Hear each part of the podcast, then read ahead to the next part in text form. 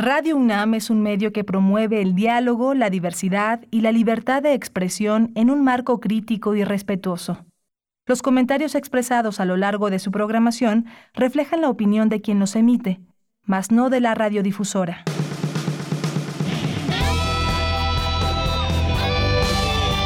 Prisma RU. Relatamos al mundo.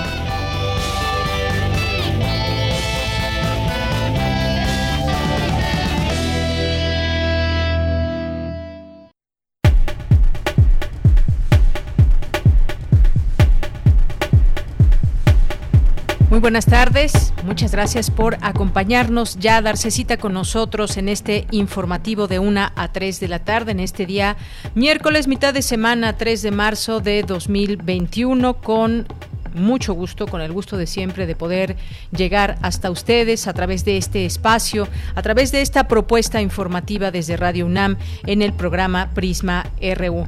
recuerden que tenemos nuestras vías abiertas para todos ustedes a través de nuestras redes sociales, arroba Prisma RU en Twitter, Prisma RU en Facebook.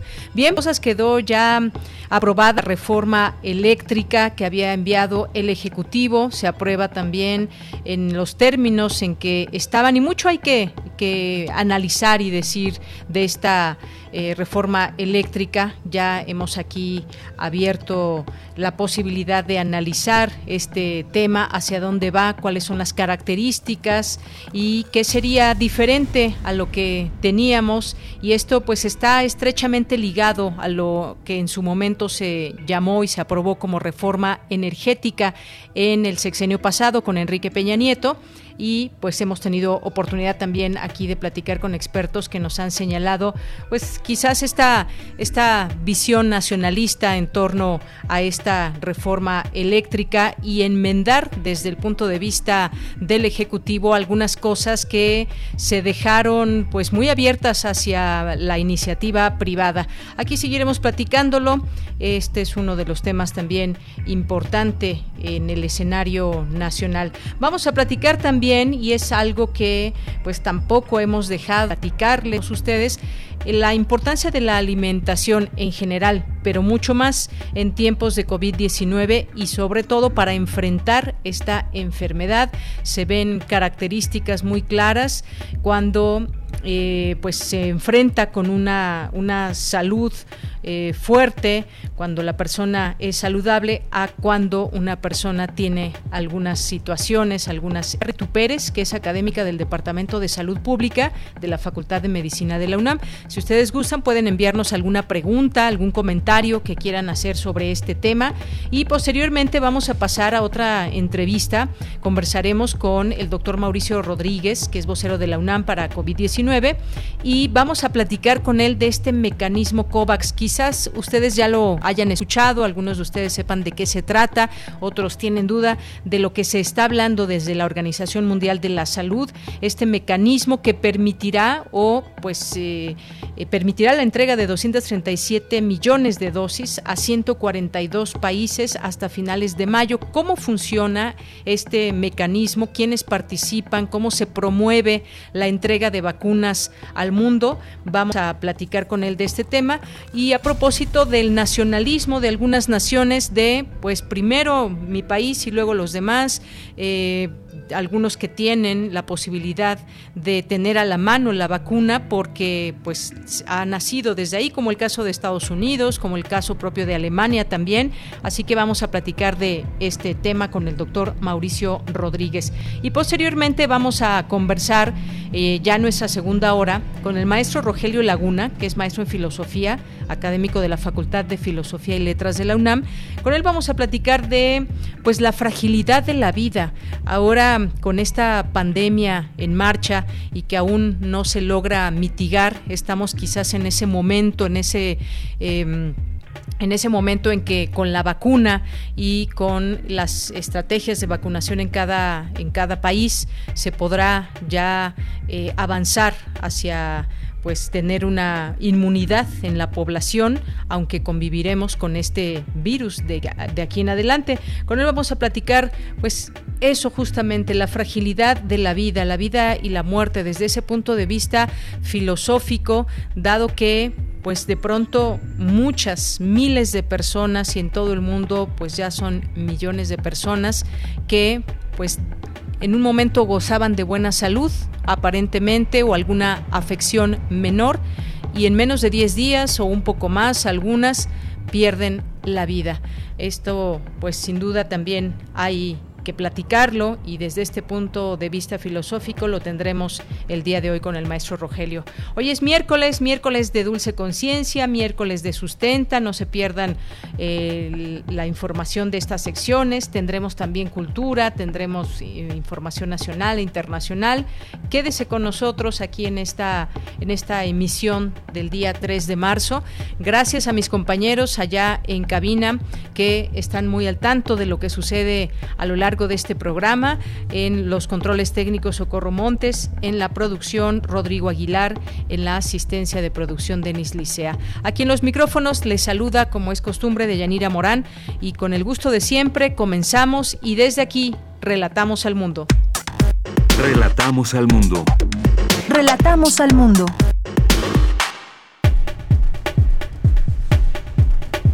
Y cuando es la una de la tarde con 11 minutos, en resumen, analizan en la UNAM el impacto de la COVID-19 entre la comunidad LGBTI. La UNAM organizó la conferencia Repercusiones de la pandemia en la industria cinematográfica. Le tendremos los detalles. Comenzó el ciclo de conferencias El cuento sin orillas, creación y recreación de las cuentistas latinoamericanas.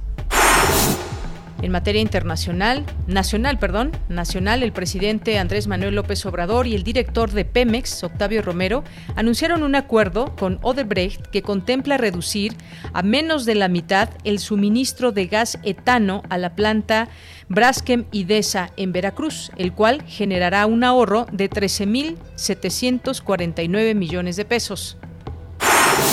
En otro tema, el primer mandatario López Obrador pidió a sus adversarios no infundir miedo en la ciudadanía con la aprobación de la ley eléctrica, pues afirmó que su gobierno no está en contra de la inversión. Tras 180 días de cierre de escuelas en México debido al confinamiento por la pandemia, nuestro país se ubica en el octavo lugar entre los que las escuelas han permanecido cerradas por mayor tiempo, lo que ya repercute en una crisis de aprendizaje, advirtió el Fondo de las Naciones Unidas para la Infancia. El subsecretario de Derechos Humanos Alejandro Encinas indicó que México tiene un rezago en el esclarecimiento de casos de desaparición forzada debido a que durante muchos años hubo simulación y desinterés por resolver el problema. El Departamento del Tesoro de Estados Unidos incluyó en su lista de narcotraficantes internacionales al mexicano Juan Manuel Abusaid alias El Valle, como miembro de alto nivel del cártel de Jalisco Nueva Generación, Abu Said juega un papel clave en el tráfico de estupefacientes y lavado de dinero, detalló en un comunicado. Y en materia internacional, al menos 33 manifestantes fueron asesinados por fuerzas de seguridad de Myanmar este miércoles, el mayor número desde el golpe de Estado del 1 de febrero, de acuerdo con una compilación de reportes locales. Una dosis de la vacuna contra la COVID-19 de Pfizer BioNTech o de AstraZeneca ayuda a prevenir una enfermedad lo suficientemente grave como para requerir la hospitalización de personas de 80 años con otras enfermedades, reveló estudio del gobierno del Reino Unido. Prisma RU. Relatamos al mundo. Una de la tarde con 14 minutos. Patricia Segura Medina, investigadora del Instituto Nacional de Enfermedades Respiratorias, alertó sobre el posible aumento en los casos de COVID-19 y anticipó una nueva ola para Semana Santa. Así que pues estamos a tiempo de eh, pues atender a las recomendaciones que seguimos teniendo de no hacer una vida normal Estamos aún en un, eh, en un momento eh, delicado, difícil, porque se está un poco, digamos, según lo que dan cuenta las autoridades de salud, bajando en el número de contagios eh, y de hospitalizaciones, lo cual es una buena noticia, pero no, no estamos en un momento para cantar victoria, ni mucho menos. Un porcentaje muy bajo de la población es la que hasta el momento y al día de hoy se ha eh, vacunado. No debemos bajar la guardia. Ya vimos que a finales de diciembre, durante las fiestas decembrinas, mucha gente no atendió al llamado de no reunirse con familiares y amigos y tuvimos claras consecuencias en este momento donde mucha gente pues le gusta salir en Semana Santa, eh, pues se hace de nueva cuenta este llamado para que atiendan eh, esta posibilidad de quedarse en casa, de no reunirse con familiares y amigos, porque esto nos puede traer de nueva cuenta un alza en el número de personas contagiadas y desafortunadamente eh, posteriores muertes. Bien, pues la jefa de gobierno de la Ciudad de México, Claudia Sheinbaum, informó que prepara una campaña especial para esas fechas y dijo que la pandemia sigue presente y todas las medidas sanitarias deben de continuar. Por su parte, José Luis Salomía, director general de Epidemiología, dio a conocer que Hugo López Gatel, el subsecretario de Salud, ya fue dado de alta. Detalló que se encuentra en su casa y continuará bajo observación antes de reincorporarse de lleno a sus actividades diarias. La Secretaría de Salud, por lo pronto, reporta hasta el día de hoy 186.152 muertos por coronavirus y dos hasta el día de hoy de la Secretaría de Salud. Campus RU. En nuestro campus me enlazo con mi compañera Cindy Pérez Ramírez. Analizan en la UNAM el impacto de la COVID-19 entre la comunidad LGBTI. ¿Qué tal, Cindy? Muy buenas tardes. ¿Qué tal, Deyanira? Muy buenas tardes a ti y al auditorio. Durante el webinar Experiencias y Vivencias de las Poblaciones LGBT ante el contexto de la COVID-19, organizado por la Facultad de Medicina de la UNAM, Juan Carlos Mendoza Pérez, investigador del Departamento de Salud Pública de la Facultad de Medicina, dio cuenta de los datos que reveló una encuesta realizada de agosto a octubre del año pasado a 1.525 personas. 95% de ellas vivía en comunidades urbanas, 77% tenía escolaridad de licenciatura y 11.5% tuvo una afectación laboral por la pandemia de COVID-19. El 7.3% tuvo que regresar a vivir con la familia. Pero aquí, por ejemplo, hay una gran diferencia en que muchas de las personas heterosexuales no van a ser molestadas por ser heterosexuales. El 6.7% tuvo que suspender sus estudios o su trabajo. El 60.4% trabajó o estudió desde casa. Por un lado, está protegida y tiene este privilegio que no cualquier otra población tendría de permanecer en casa pero por otro lado, pues el hecho de permanecer en casa, pues te expone a una violencia y discriminación. El 26% tuvo afectaciones al disminuir su ingreso económico, el 36% pertenece a un grupo de riesgo para la COVID-19. El experto explicó las otras implicaciones del contexto de la COVID-19 como el aislamiento social, que aunque para todos ha sido difícil, en la comunidad se exacerbó por los vínculos de resiliencia que generan con sus pares. 91% sintió un aislamiento de sus amigos o amigas LGBT Son estos pares, en este caso los amigos LGBT, quien pueden ser fuente de apoyo social o resiliencia. Son estas personas las que pueden ser soporte ante eventos adversos. Directamente la COVID-19 como tal no implica una afectación directa a eh, las poblaciones LGBT, por ejemplo, aquí tenemos que solamente 6.2% había tenido un diagnóstico a COVID-19. Pero lo que vemos a partir de estas secciones es que lo que estuvo alrededor de la COVID-19 o el contexto social que originó la COVID-19 es lo que impactó realmente. El 13% de la población reporta que fue discriminado. De este porcentaje, el 52%, la mitad recibió agresión verbal. Deyanira, este es el reporte de este webinar Experiencias y Vivencias de las Poblaciones LGBT ante el contexto de la COVID-19. Bien, gracias Cindy, importante conocer todos estos datos para esta comunidad. Gracias, buenas tardes. Muy buenas tardes. Bien, ahora nos vamos con mi compañera Virginia Sánchez. La UNAM organizó la conferencia Repercusiones de la pandemia en la industria cinematográfica. Pues muchas serán también estas repercusiones. Vicky, muy buenas tardes. Hola, ¿qué tal, Deya? Muy buenas tardes a ti y al auditorio de Prisma RU. Así es, pues según datos de la Cámara Nacional de la Industria Cinematográfica, a raíz de la pandemia, esta producción se redujo prácticamente a la mitad. Sin embargo, el impacto mayor fue en el caso de los ingresos en las salas de cine, que tuvo una caída del 81.3%, en el caso y en el caso de las taquillas de películas de producción nacional, que fue del 77%.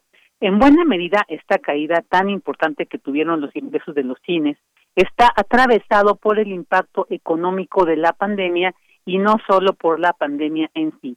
Todo esto lo señaló Violeta Rodríguez del Villar del Instituto de Investigaciones Económicas de la UNAM durante la conferencia Repercusiones de la Pandemia en la Industria Cinematográfica. Por su parte, Francisco Peredo Castro de la Facultad de Ciencias Políticas y Sociales señaló que además de la ruptura del valor económico, también está en relación con el cine, también está eh, eh, relacionado con el cine la ruptura a las cadenas de valor social, cultural y educacional de lo que implica el consumo de, este, de cine pensándolo desde cuatro acepciones fundamentales. Escuchemos estas cuatro acepciones. Tendríamos que recurrir a la tipificación del cine en primera instancia como un medio de comunicación muy importante en términos de que es un vehículo para la construcción de representaciones, es un vehículo que recupera contextos, que permite hablar y referir realidades para los espectadores que están ahí y que a veces no se ven. Si pensamos en el cine como arte, tenemos que considerar las particularidades del cine como vehículo para la expresión artística, estética de sus creadores y también como un vehículo para el goce o disfrute estético de sus consumidores. Si pensamos en el cine como industria, bueno, tenemos claro que es una industria que como toda industria requiere de una infraestructura instalada, de unos equipamientos, de unos recursos humanos que eh, comprenden todo un proceso. Y finalmente, como cuarta acepción, tendríamos que referirnos al cine como historia, porque a final de cuentas, el conjunto de documentos que se generan por las industrias cinematográficas del mundo acaban constituyendo un repositorio cultural y finalmente Rigoberto Castañeda, cineasta y académico de la Escuela Nacional de Artes Cinematográficas de la UNAM, pensó que las afectaciones las han resentido sobre todo las producciones independientes y nacionales, por supuesto, por lo que propone un plan a futuro por parte del gobierno para solventar todo lo que ha sufrido la industria cinematográfica. Escuchemos. Debería haber una inyección en algún momento presupuestal para el IMCINE para solventar todo lo que se ha sufrido y poder equiparar un poquito tanto la producción como la distribución y la exhibición del cine nacional. O sea, no hacer, no inventar un fondo, una subvención o algo por el estilo para una exhibidora que va a exhibir cine americano, sino justamente hacer un candado para que sea hacia el cine nacional, hacia nuestras industrias culturales. Bueno, ella, pues esto es lo que escuchamos en esta conferencia de prensa donde se abordó las repercusiones de la pandemia en la industria cinematográfica. Vicky, pues muchísimas gracias, muy buenas tardes, datos eh, pues importantes sobre lo que significa el cine y lo que está pasando en la actividad cinematográfica, porque a final de cuentas, como bien lo decía el entrevistado, pues ahí es un repositorio cultural y además pues es un reflejo también de la sociedad, es una posibilidad también de goce para todos quienes gustan de el cine y además pues es toda una industria que tiene grandes y graves repercusiones en estos tiempos de pandemia. Gracias, Vicky. A ti, Bella. Buenas tardes y hasta mañana. Hasta mañana, muy buenas tardes. Continuamos. Porque tu opinión es importante, síguenos en nuestras redes sociales, en Facebook como Prisma RU y en Twitter como arroba PrismaRU. Bien, es la una de la tarde con 24 minutos y vamos a platicar sobre la alimentación y más aún alimentación y COVID-19. Siempre pues que nos preguntamos por qué es importante la salud parecerá obvio, pero pues sabemos, son muchos los beneficios de tener una vida saludable y el principal de ellos quizás podríamos decir es que nuestro cuerpo esté libre de diversas formas de enfermedades, trastornos, complicaciones y por ende pues nos lleva por lo general cuando tenemos una, una vida saludable a una vida más larga sin sufrir ningún tipo de dolores físicos o malestares o algunos de ellos que son consecuencia de la edad. Y entre todo esto, pues cabe hacer mención de la adecuada alimentación en general y en pacientes de COVID-19 porque es fundamental para tener menos posibilidades y presentar eh, de presentar cuadros graves de esta enfermedad, lograr una pronta recuperación, disminuir el riesgo de desnutrición y muchas otras cosas que tienen que ver con este tema de la alimentación. Ya está en la línea telefónica, agradezco nos eh, pues nos haya aceptado esta llamada y conversar con nosotros, a la doctora María del Carmen Iñárritu Pérez, que es académica del Departamento de Salud Pública de la Facultad de Medicina de la UNAM. Doctora, sea usted bienvenida, muy buenas tardes. Ah, buenas tardes, mucho gusto estar en, tu programa. Gracias, doctora. Muy bien, pues eh, comenzaría con esta primera pregunta. ¿Qué, ¿A qué llamamos, qué podemos llamar una adecuada alimentación? ¿Son alimentos que ingerimos eh, de otras acciones? Pero empecemos por definir qué es una buena alimentación. Cuando alguien dice que tiene una buena alimentación, ¿a qué se, a qué se refiere? Bueno, pues una buena alimentación es eh, tener alimentos suficientes eh, en calidad y cantidad que, que nos permitan llevar una vida sana, ¿no? Ya dentro de esta alimentación saludable, pues, pues tenemos, que tener en cuenta, pues, la variedad, eh, el equilibrio entre los nutrimentos, eh, la cantidad que consumimos, el tipo de alimentos y también tener mucho en cuenta la parte social de la alimentación, ¿no? Siempre eh, que sea una, una culturalmente aceptado y además comido en, en, familia, ¿no? Que es una de las partes que, que hemos perdido mucho en México, ¿no? Esta, esta parte social de la alimentación. Entonces, bueno, pues esa sería como un, un pequeño resumen de lo de, de una alimentación saludable. Pero bueno, ya en cuanto a qué tipo de alimentos eh, debemos de consumir, este, pues, eh, pues, bueno, en México tenemos lo que llamamos el plato del bien comer, ¿no? Que nos está indicando qué tipos de alimentos debemos de comer.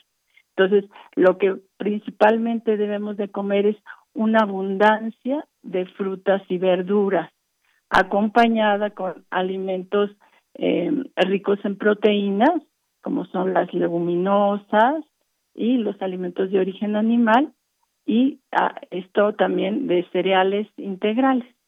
O sea, sería como un pequeño resumen, ¿no? Pero bueno, ahorita este estamos hablando un poco de, de esta parte de, de COVID, ¿no?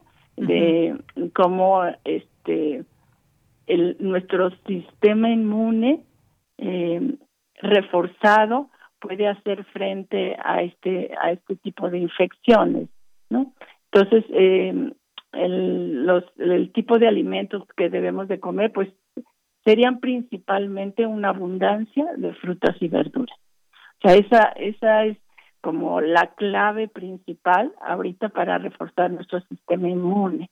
Este, este consumo de frutas y verduras, sobre todo frescas o no, pero que tengan muchos, muchas vitaminas, nutrimentos inorgánicos y fibra que van a hacer que nuestro sistema inmune está, esté suficientemente fuerte para poder eh, eh, luchar pues contra estas infecciones o si nos da pues eh, que, que no nos dé tan fuerte, ¿no? Así es. Doctora, en este sentido yo quisiera preguntarle algo, porque pues hoy también, y usted mencionaba que frutas y verduras, legumbres, cereales y demás, y también eh, pues productos derivados del animal, que puede ser la carne. Eh, hay también hoy en día conceptos acerca de una buena alimentación, y está, por ejemplo, el vegetarianismo o el veganismo, que han sacado a la carne y productos derivados de animales de su alimentación. Y hoy en día pues también tenemos mucho esta, digamos, eh, esta elección que va en crecimiento, donde pues se propicia justamente frutas, verduras, llevar una alimentación balanceada, pero sin productos eh, cárnicos o derivados del animal. ¿Qué opina usted de este tipo también de alimentación? Bueno, pues este, bueno, el hay muchos eh, tipos de vegetarianismo, ¿no? el, el, por ejemplo, el lobo lacto vegetariano que lleva sí algo de alimentos huevo y, lácteos, pues productos del animal, pero no carne. Ajá, no carne. Este, el vegetarianismo podría ser una elección si sabemos llevarla a cabo adecuadamente. Entonces, eh, eh, los vegetarianos a veces tienen deficiencias de ciertos nutrimentos.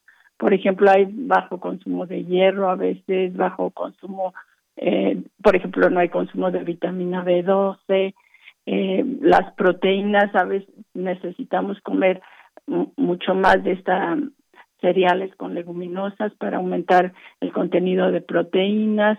Eh, entonces, muchas, a, a, veces el zinc, el hierro son nutrimentos deficientes en este tipo de dietas. Entonces, sí se puede llevar a cabo, pero eh, como siendo muy conscientes de, de, de, llevarla adecuadamente, ¿no? Tratando de sustituir los, los, los nutrimentos que no se tienen en abundancia en, en de origen vegetal, eh, haciendo combinaciones o a veces tomando suplementos como es el caso de la vitamina B12, ¿no? Pero bueno, pues e, ese sería otro tema. Este, bueno, otra otra cosa importante en el en la en estas eh, en estas infecciones de eh, que estamos padeciendo en este en este problema serían, por ejemplo, la vitamina D. La vitamina D se ha visto que tiene mucha importancia en en en estas eh, enfermedades infecciosas. Entonces, es bien importante tener suficiente vitamina D a partir de alimentos fortificados, muchas veces los lácteos están fortificados con vitamina D y sobre todo tomar el sol eh, todos los días. Ya en enfermos em, con COVID sí se recomienda un, un consumo suplementario de, de vitamina D. Luego, por ejemplo, también eh, la fibra dietética que consumimos en frutas y verduras también es importante porque vamos a estar este eh, alimentando pues nuestra microbiota intestinal que esa también es es parte fundamental del el sistema inmune. Entonces por eso es tan importante estos alimentos frutas verduras las leguminosas por ejemplo los frijoles lentejas garbanzos acompañados de los granos integrales, maíz, trigo, avena, arroz, que todos estos, aparte de darnos, bueno, proteínas y vitaminas, nos dan la fibra dietética que también ayuda a nuestra microbiota. Lo, otro, otro tipo de alimentos que son también importantes son las grasas saludables, este, por ejemplo, las, los omega 3 que se encuentran en, en, en pescado, en pescado, yo sé que el, por ejemplo el salmón es caro, pero bueno, por ejemplo el atún, las sardinas también tiene este tipo de grasas que también refuerza el sistema inmune y las nueces y semillas, la chía, la linaza, el, el girasol, las almendras, el aguacate también tiene eh, grasas saludables que refuerzan nuestro sistema inmune. Muy bien. Y, y, el consumo suficiente suficiente de agua, ¿no? Y evitar los alimentos ultraprocesados. Muy bien. ¿Cuánto, ¿Cuánto de agua se debe tomar al día, doctora? Pues alrededor de unos ocho vasos al día, dependiendo, claro, de la edad, de si estamos este, en, un ambiente muy caliente o si, bueno, si tenemos fiebre, claro, debemos consumir más líquidos, pero en general unos ocho vasos de agua al día e, es importante. Bien, pues son varias cosas que usted nos comenta. Esto que menciona, por ejemplo, de la vitamina D y de exponerse al sol, pues mucha gente dejó de hacerlo con el confinamiento y sobre todo muchas personas eh, eh, adultos mayores que son los muchos de los que también se protegieron bastante en estos meses y lo siguen haciendo y que a veces pues no en todas las casas pega el sol para desde casa poder eh, tener esta posibilidad. Y eso pues es importante también mencionar lo que de alguna manera se busque se busque la posibilidad de que de recibir los rayos del sol. Esto es muy importante. Y, y doctora pues eh, con todo esto que usted nos dice, el plato de buen comer, que, cuáles son los alimentos que se recomiendan, las grasas saludables y demás, pero ¿cómo romper, cómo le hacemos para romper cadenas inadecuadas de consumo? La voluntad me parece que es en principio pues de cada uno de nosotros que debemos de tener esa voluntad, pero también tiene que ver eh, le pregunto, con políticas alimentarias de cada país. México, por ejemplo, no tenía hace décadas el primer lugar en obesidad o altos índices diabéticos de diabéticos como ahora se tienen. ¿Qué pasó en este camino? ¿Dónde se extravió eh, pues la brújula de la buena alimentación? Porque los últimos años seguimos con estos primeros lugares en, obesidad, en diabetes, en algunas otras enfermedades. Ah, pues bueno, sí es este eh, vivimos inmersos en un ambiente obesogénico. Entonces, si la obesidad como que no podemos, o una mala alimentación no es eh, culpa como, o, responsabilidad más bien individual. Es, eh, este ambiente en donde nos estamos moviendo lleno de alimentos ultraprocesados que son hiperpalatables, o sea, los producen especialmente para que queramos comer más, no estemos satisfechos, nos eh, tengamos como adicción a ese tipo de alimentos. Entonces, este, este ambiente es eh, todo el tiempo promocionando estos productos, es lo que ha estado cambiando nuestros hábitos alimentarios, ¿no? Porque nuestra dieta tradicional mexicana era, era saludable y hemos cambiado a una dieta más occidentalizada, con tamaños de raciones muy grandes, alimentos ultraprocesados que, que este, nos, está, nos han llevado a esta epidemia de obesidad, que, que bueno, se ha tratado de, de trabajar en ello con los impuestos a los refrescos, el nuevo etiquetado, el, la publicidad, pero sigue siendo un problema muy importante que, que que también eh, es una una cuestión de inequidad social, ¿no? Ah, la seguridad alimentaria en México es baja, son este únicamente tenemos como alrededor del 40-45% de lo, de las familias mexicanas con seguridad alimentaria y esta seguridad alimentaria ha bajado a cerca del 25% durante este confinamiento. Entonces, también queremos exigirle a, las personas que tengan una alimentación saludable cuando está siendo muy cara esta alimentación saludable, no hay alimentos nutritivos muchas veces accesibles, baratos, una educación alimentaria mm, adecuada para que la gente pueda eh, tener eh, eh, posibilidad de tener a su disposición una alimentación saludable. Bueno, entonces esta epidemia ha, visibilizado más esta inequidad social de, de una que en la que no hay suficientes alimentos. Bueno, sí hay suficientes, pero no tenemos posibilidad de comprarlos, no están a nuestra disposición.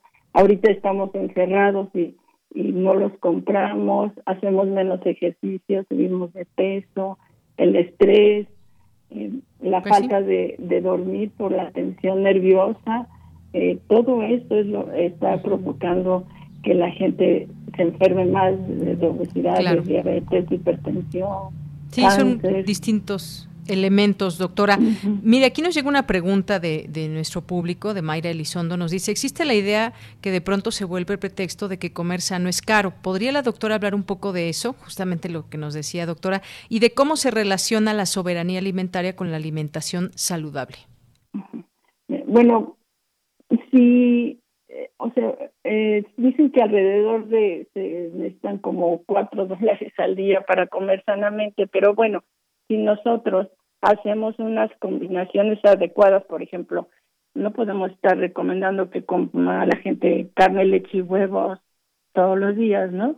Eh, entonces, la combinación de cereales más leguminosas, o sea, nuestros frijoles con maíz o frijoles con arroz, garbanzos con con con pasta, lo que sea, son este unas combinaciones saludables y mucho más económicas que comer alimentos de origen animal, ¿no? Entonces, comer, hacer esa, este, cereales con leguminosas aumenta mucho el valor eh, biológico de las proteínas de ambas, eh, tanto de cereal como de leguminosa, y podemos tener una alimentación eh, mejor. Luego, consumir, por ejemplo, las verduras, las verduras si son de la estación, podemos escoger una gran variedad. En México somos un país mega diverso, entonces puede haber ah, opciones de de de, ver, de verduras, vegetales mucho más económicas si es de la estación y, este o, o, frutas, ¿no? Es, De, la estación. Entonces, esos serían como como unos tips pues para tener una mejor alimentación. Eh, lo que le decía, pues sí, es que México sí es mega diverso, pero los los alimentos nutritivos muchas veces no no llegan a las personas que los necesitan o a los bolsillos no les alcanzan, ¿no? Entonces, si si hubiera políticas para mejorar eh, mayor disponibilidad de alimentos nutritivos a toda la población y apoyar a los pequeños productores, podría este mejorarse la alimentación eh, en general de los mexicanos, ¿no? Bien, pues muchas gracias, doctora, por acompañarnos en esta en esta ocasión. Lo que queda claro es que la nutrición es piedra angular eh, y juega un papel muy importante durante todo este tiempo. En general, digo, en general en la vida, pero sobre todo ahora con esta situación que se está viviendo, quizás mirar un futuro mejor alimentado y eso tendrá que ver pues, desde las políticas públicas y pues también la conciencia que cada uno de nosotros haga para pues migrar a una mejor alimentación si es que no la tenemos. Doctora, pues muchas gracias por estar con nosotros aquí en pues, Prisma Mucho gusto. nada más una también en la actividad física, ¿no? Claro, que, no se nos olvide. Nos hemos encerrado y no y los niños no han podido, están subiendo de peso porque no podido hacer mucho ejercicio, ¿no? Entonces, buscar, buscar este opciones, la seguridad en las calles para que puedan salir a correr, eh, tantas cosas que nos hacen falta. Efectivamente, no olvidemos eso, la actividad física diaria o por lo menos cinco días a la semana. Muchas gracias, doctora. De que gracias a ustedes. Hasta, luego, muy buenas tardes. Fue la doctora María del Carmen Iñárritu Pérez, académica del Departamento de Salud Pública de la Facultad de Medicina de la UNAM. Porque tu opinión es importante, síguenos en nuestras redes sociales, en Facebook como Prisma RU y en Twitter como arroba PrismaRU. Bien, es la una de la tarde con 43 minutos. Pues el mecanismo COVAX, lo hemos escuchado en los últimos meses, encontrar y distribuir una vacuna contra este coronavirus, pues había, pues había sido un reto y se ha convertido pues ahora en un desafío, cómo llegar a todas las naciones, cómo hacer llegar la vacuna. Por ello, pues la Organización Mundial de la Salud, la Comisión Europea, en su momento, el año pasado, en abril, pues lanzaron una iniciativa de colaboración mundial con la que acelerar el desarrollo de tratamientos, pruebas y vacunas contra la COVID-19, pues sería una estrategia positiva.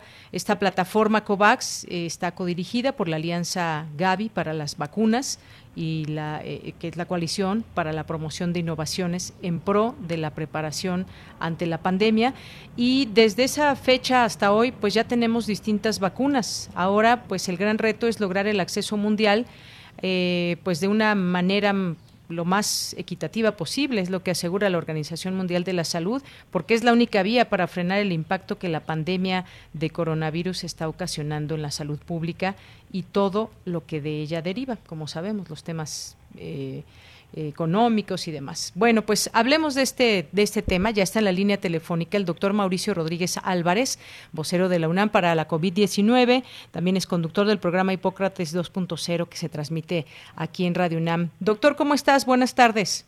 Hola, Deyanira. ¿Cómo estás? Muy buenas tardes. Saludos Muy al auditorio. Muy bien, muchas gracias. Pues estaba yo hablando de este mecanismo COVAX y a mí me gustaría, doctor, que pues eh, la realidad siempre es la que nos rebasa, la que hace, la que se hace presente y la que tenemos hoy. Eh, ¿Cuál es el reto que tenemos en el mundo que puede parecer uno solo, pero vemos que no hay una distribución equitativa en el mundo hasta este momento de vacunas? Exacto. Ya se veía desde el inicio de la pandemia se veía que la distribución de los asuntos, de todos los insumos relacionados con la pandemia iba a ser un tema crítico y, y las vacunas pues no son la excepción.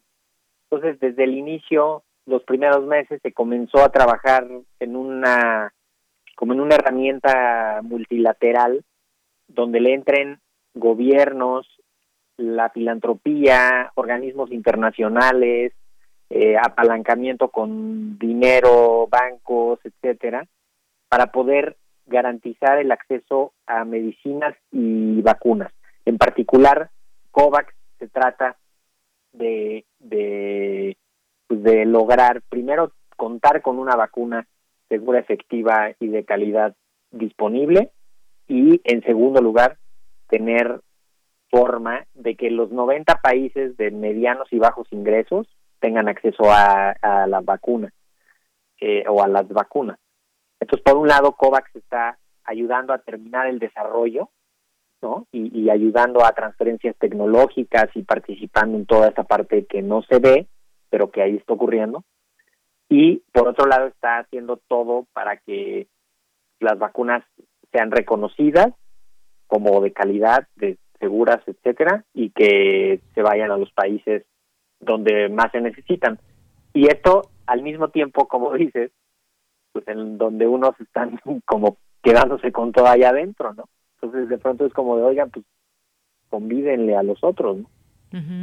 Pues sí, porque este, em, este mecanismo llamado así COVAX eh, pretende varias cosas. Dosis de vacunas para al menos 20% de la población de los países, una cartera de vacunas diversificada, gestionada activamente, entregar las vacunas tan pronto como estén disponibles, poner fin a la fase aguda de la pandemia, reconstruir las economías y sobre todo aquí me detengo, doctor, perdón, el papel de los líderes mundiales en la vacuna frente a COVID.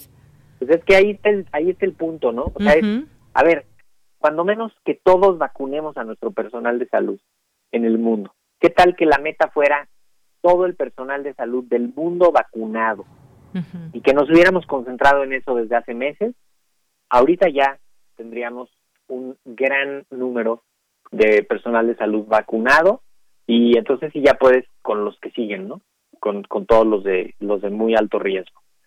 Eh, COVAX lo que ha logrado es tener vacunas disponibles y desde el 24 de febrero que pues, comenzó a poner vacunas ya en países eh, ya en el, aterrizando las vacunas, ¿no? O sea, 600 mil dosis en Ghana, el 25 de febrero 500 mil dosis en Costa de Marfil y así, Corea del Sur, este, otra vez Ghana, eh, Nigeria, Angola, Cambodia, República Democrática del Congo, eh, creo que ya Colombia ya le llegó también, ¿no? Este, entonces, pues justo para eso es, ¿no? Y ya es, es muy gratificante ver que sí está empezando, ya desde hace va, pues, cuando menos una semana, a, a tener efecto, que los países ya tengan vacuna, ¿no?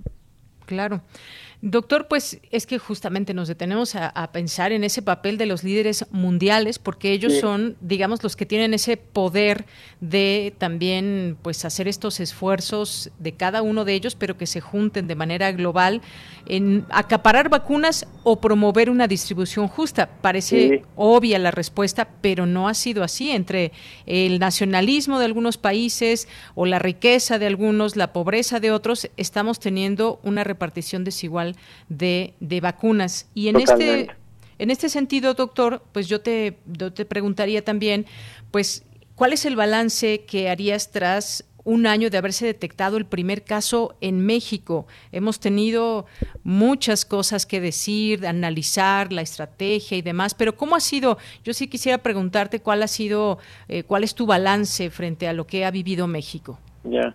Bueno, lo, primero que concluimos este, cerrando este primer año es pues que este fenómeno no no no resiste o sea no, no aguanta explicaciones sencillas, ¿no? claro. o sea, de pronto este es un fenómeno tan complejo en el que tantos factores han influido a, todos los niveles que justo si no reconocemos esa complejidad y si no es nuestro punto de partida esa complejidad, vamos a tener un análisis más o menos sesgado, ¿no? Si nos fijamos solo en algunas cosas, eh, vamos a ir pues, analizando por ahí, pero yo creo que lo, primero es que ha sido muchísimo más complejo de lo que de lo que se prevé, de lo que se previó y que han jugado algunos factores de manera que no habría manera de haberlo dimensionado, ¿eh? O sea, yo creo que la, la polarización que tenía el país y la y la el estado de la infraestructura hospitalaria y de la organización del sector salud antes de que empezara la pandemia, eso sentaron unas bases difíciles para, para la respuesta. Pero por otro, por otra parte, la salud de los mexicanos, ¿no? Esto que platicabas con la, con la invitada que me antecedió, este, de, de, de pues la comida y ha sido un factor determinante de la salud de los mexicanos en los últimos 20 años, ¿no? 30 años. Eso yo creo que no nos lo hubiéramos así imaginado tan que iba a ser efectivamente tan grave, ¿no? Y, claro. Y pues todo esto que, que pasa por, por lo mismo de, de, lo que quiere COVAX, ¿no? De, pues de tener acceso a reactivos para las pruebas, a equipo de protección personal, a equipo para los hospitales, a, ¿no? a materiales, insumos, medicamentos, ha sido durísimo, dificilísimo, ¿no? Y no digamos ya la cultura de la salud del mexicano, que, que eso también ha influido negativamente en la, en la respuesta a la epidemia, ¿no? Claro, de pronto, pues parecería para algunos eh, justo o injusto los eh, señalamientos que se han hecho ante una estrategia que se decidió desde nuestras autoridades de salud.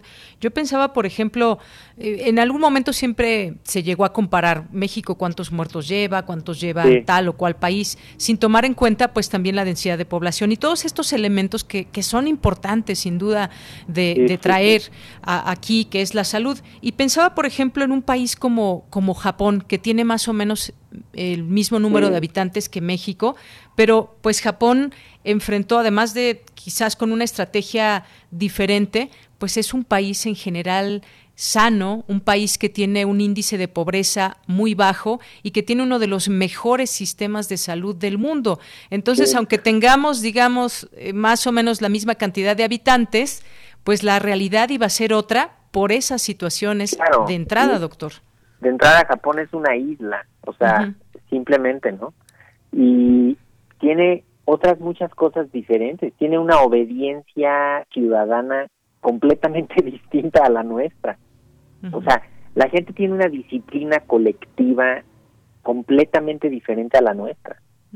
O sea, nosotros... Como diríamos, es otra cultura. Es otra cultura. O sea, ellos llevan 40 años usando cubrebocas por la contaminación, por sus antecedentes de guerra, lo que quieras. Este, su respuesta a las emergencias es distinta. Su cultura de la seguridad, su cultura, tienen, son una economía fuertísima.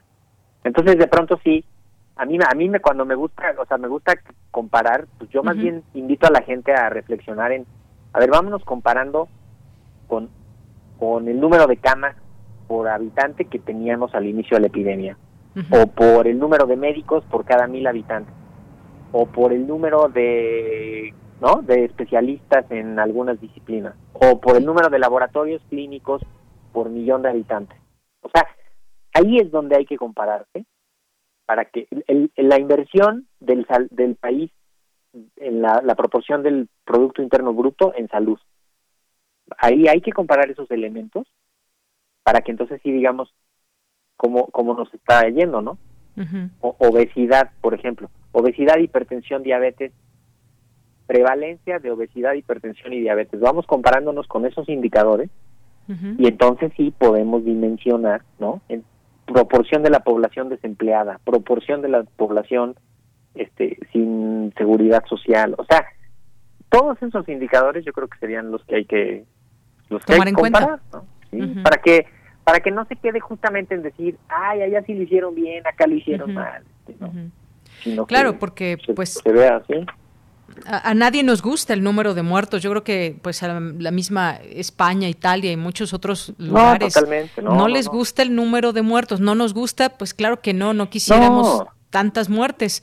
Eh, y sin embargo, pues cómo enfrentó cada una de estas personas, cómo fue su atención, cómo fue, eh, si fue una atención inmediata o no, y muchas otras cosas. Seguramente podemos encontrar cosas negativas y positivas en el camino y pues es una estrategia que eh, pues decidieron las autoridades y a mí pues siempre me gusta eh, preguntarle a nuestros invitados, a nuestros expertos, pues que nos den una opinión sobre esto, porque son los que pues conocen más sobre los elementos que se debieron de tomar o no en cuenta y, pues todo lo que usted nos está platicando. Por ejemplo, estamos viendo ahorita lo de las vacunas.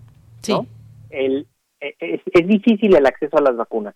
La estrategia de México consta de cinco ejes.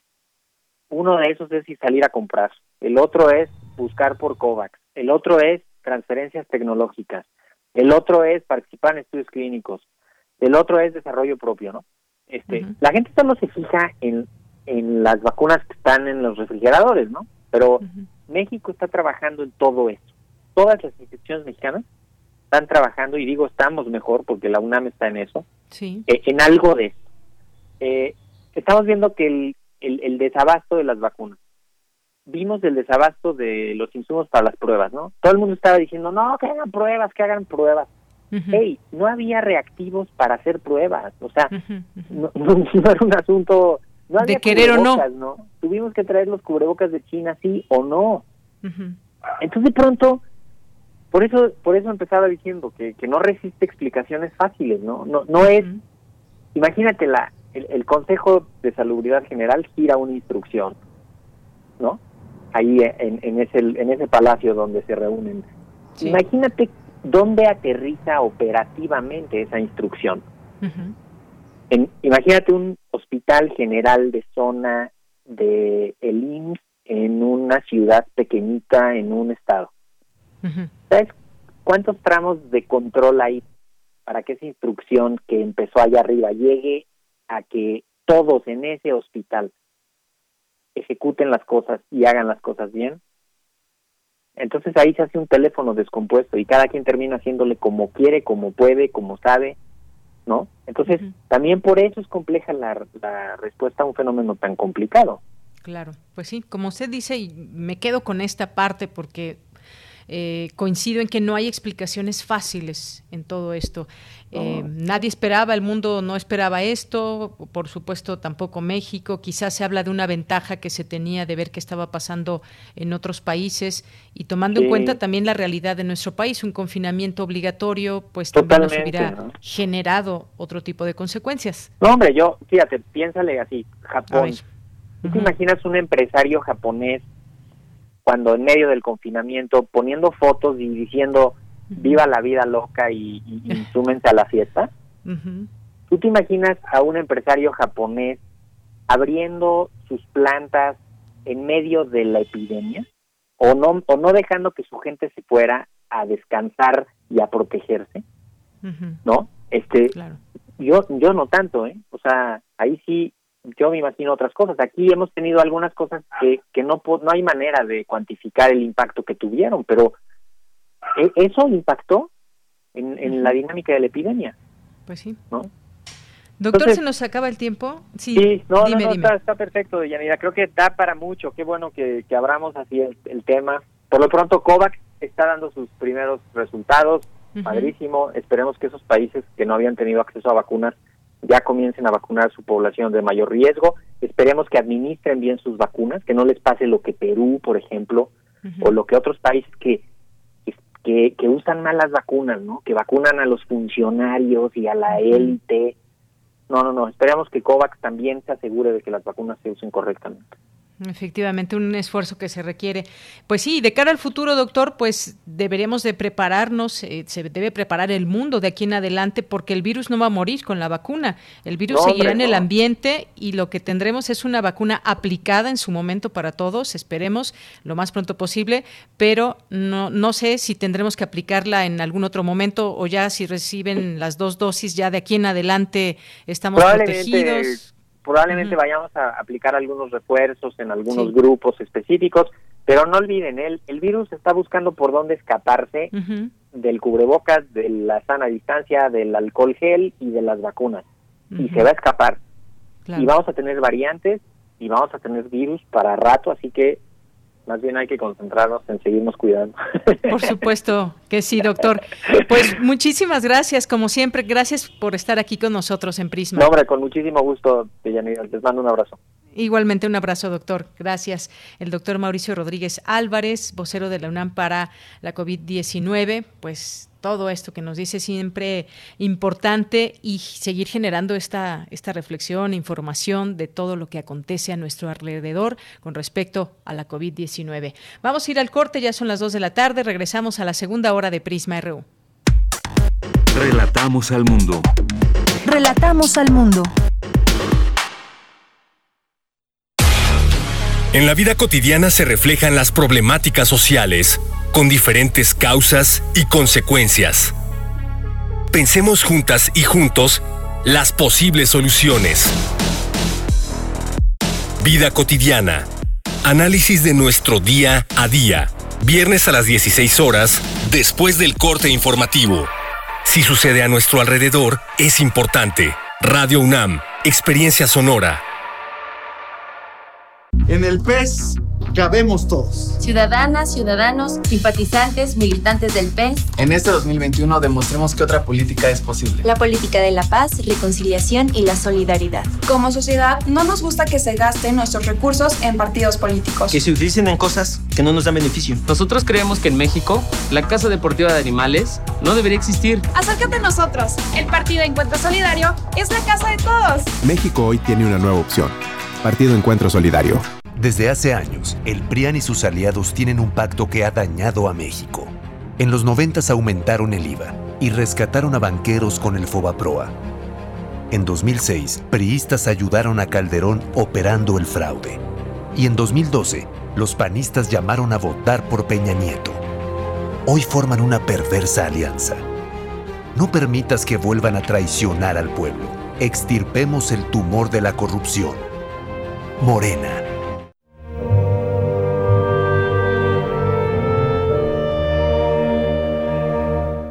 Flor. Seme, flor. Si te cogiste avaro la mano de la infausta esfinge, tú, perenne sombra, errarás absurda buscando lo que no diste.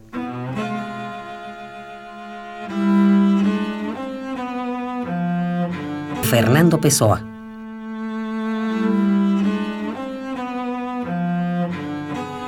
Radio UNAM, Experiencia Sonora. Vamos a estudiar, a prepararnos y esforzarnos todos los días. No desperdiciaremos lo que tenemos, cuidaremos el medio ambiente. Seremos respetuosos con nosotros mismos, con nuestros semejantes y nuestra gran nación. El Parlamento es de las niñas y los niños. Las propuestas son para todas y todos. El Parlamento Infantil es una de las iniciativas del INE para fomentar la participación de todas y todos. Conoce nuestras propuestas en INE.mx. INE. ¿Sabes en quién te conviertes cuando recoges la INE que tramitaste? En una ciudadana o ciudadano que puede decidir quién va a gobernar. En protagonista principal de las elecciones más grandes de la historia en alguien que toma su cubrebocas y con valor sale a ejercer su libertad. Pero si no recoges tu INE antes del 10 de abril, no podrás votar. No lo dejes para el último. El 6 de junio, el voto sale y vale. Contamos todas, contamos todos. INE. Porque tu opinión es importante, síguenos en nuestras redes sociales, en Facebook como Prisma RU y en Twitter como arroba PrismaRU.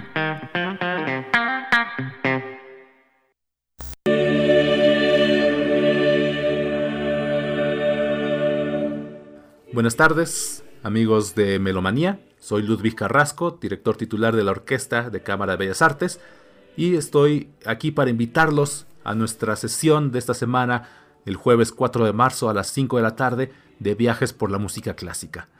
En esta ocasión y durante todo el mes, porque estamos en un mes que estamos conmemorando la lucha de las mujeres y dándole visibilidad a las mujeres, queremos hablar únicamente de compositora, darles realce a toda su tradición, a toda su experiencia y a toda su creación musical.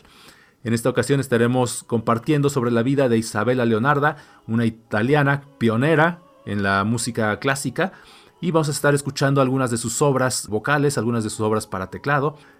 Queremos aprovechar esa visita que nos hagan a la página Okba Inval para interactuar con ustedes. Los animamos a que vengan con preguntas, con comentarios, siempre serán bienvenidos y podremos disfrutar juntos más descubriendo sobre la música de Isabela Leonardo. Los esperamos este jueves a las 5 de la tarde.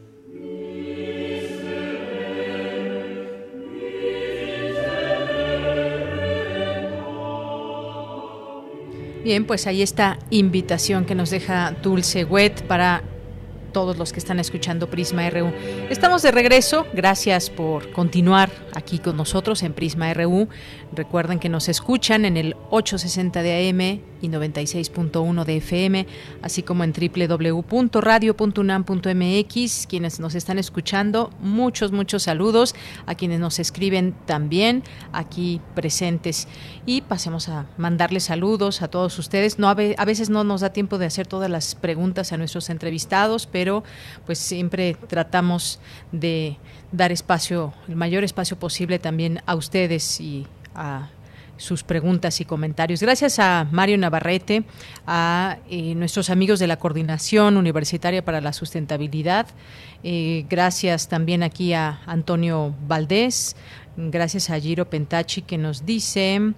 Comparar la vacunación en México con lo que pasa en Japón o en Estados Unidos es una tontería, son realidades diferentes. Sí, efectivamente no podemos comparar. De hecho, estábamos hablando más que de la vacunación cuando sacamos el tema de Japón, era de la estrategia que se siguió. Estábamos haciendo con el doctor Mauricio una reflexión eh, sobre pues este año ya prácticamente de pandemia y pues nos hacía sus eh, comentarios, pero en torno a la vacunación, pues sí, efectivamente son realidades diferentes en todo momento y en todo sentido. Gracias, Giro.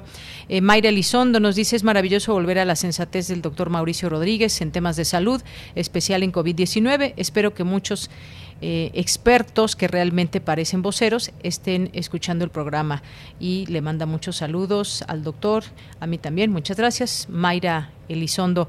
Pues sí, es que muy difícil de pronto decir todo está mal o todo está bien.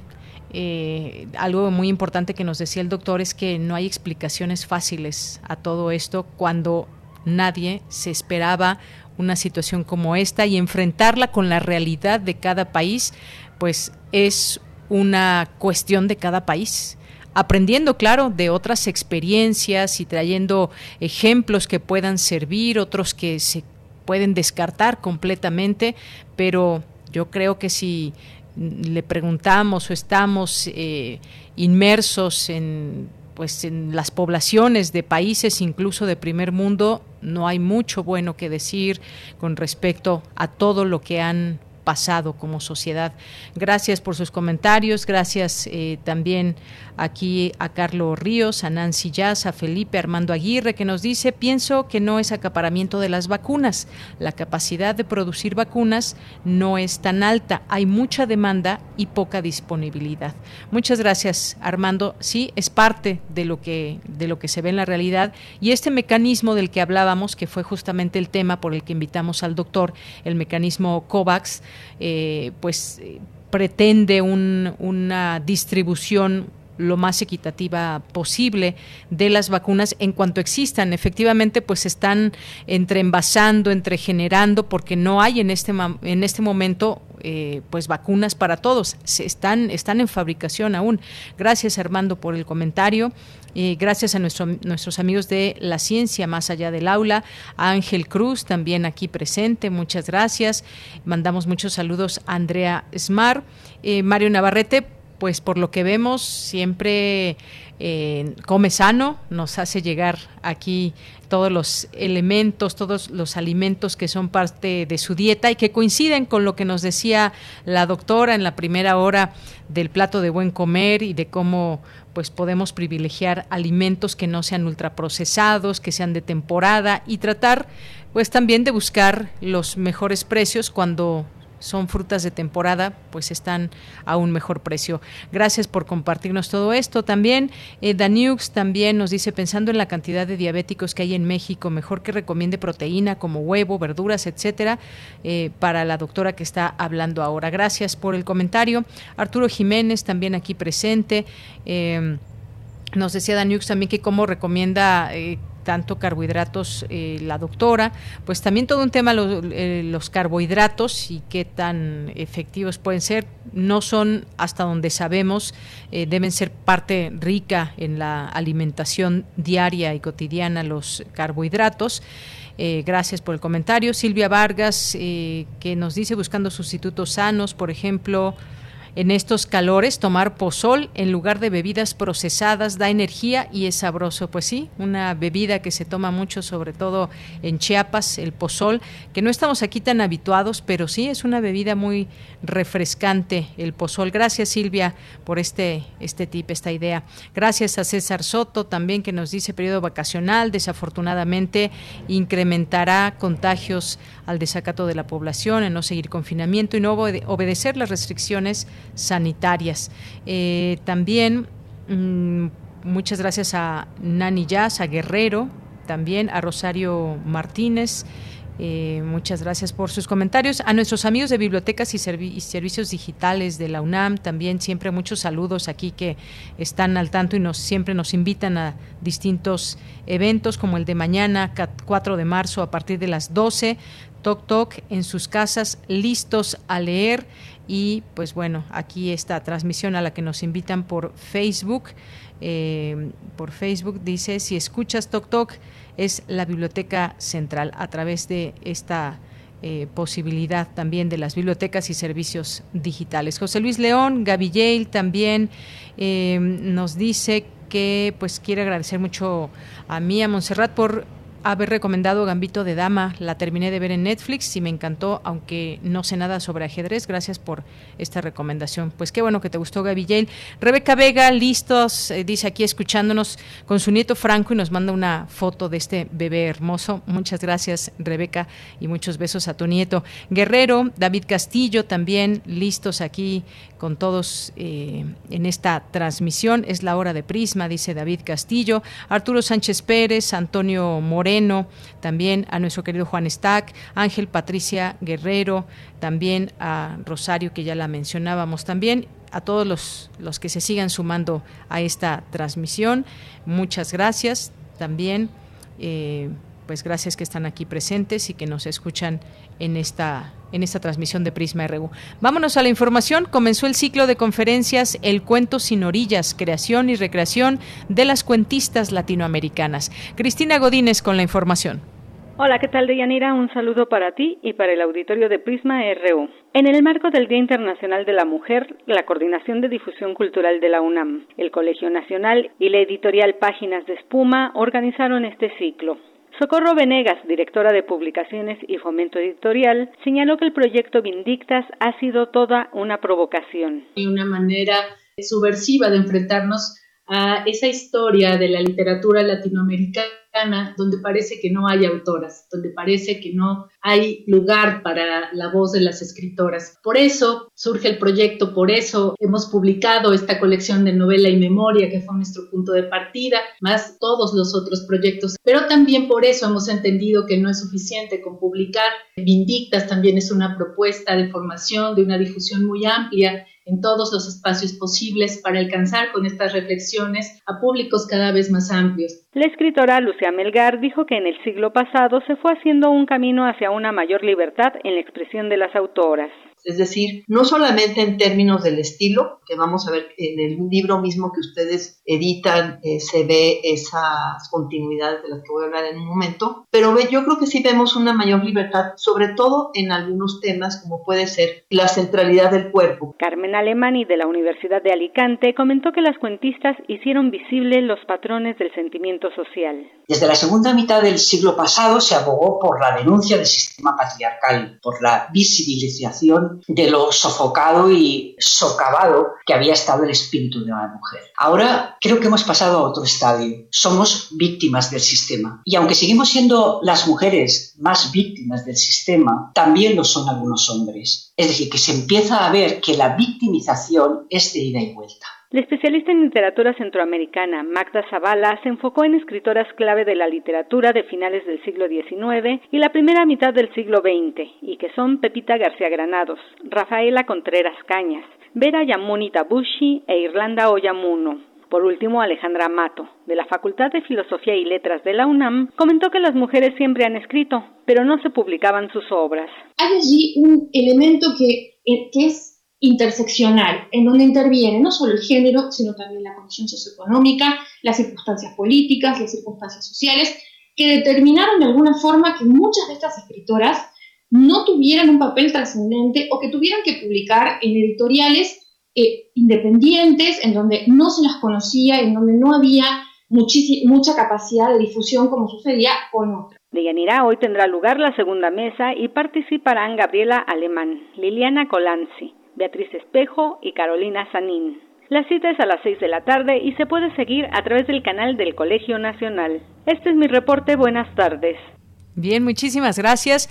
Y hace un momento que hablábamos de este mecanismo COVAX, pues también hay información de, la UNAM como parte de la estrategia internacional del Estado mexicano contra la pandemia de la COVID-19. La UNAM y la Secretaría de Relaciones Exteriores sumaron esfuerzos para que un grupo de destacados investigadores universitarios participe en la coalición para las innovaciones en preparación para epidemias, miembro del grupo COVAX, organismo que busca la la equidad en la distribución mundial de vacunas. En este sentido, la Universidad Nacional será la sede de un laboratorio centralizado para la medición de la respuesta inmune inducida por candidatos vacunables contra la COVID-19, proyecto que dará al país nuevas capacidades y liderazgo en el desarrollo de vacunas.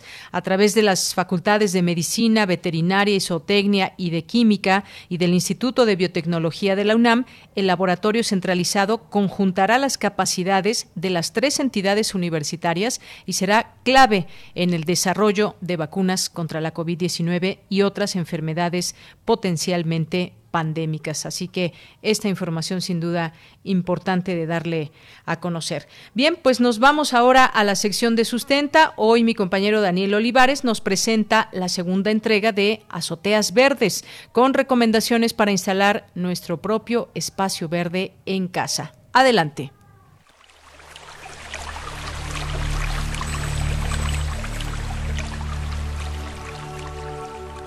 Sustenta. Sustenta. Innovación universitaria en pro del medio ambiente.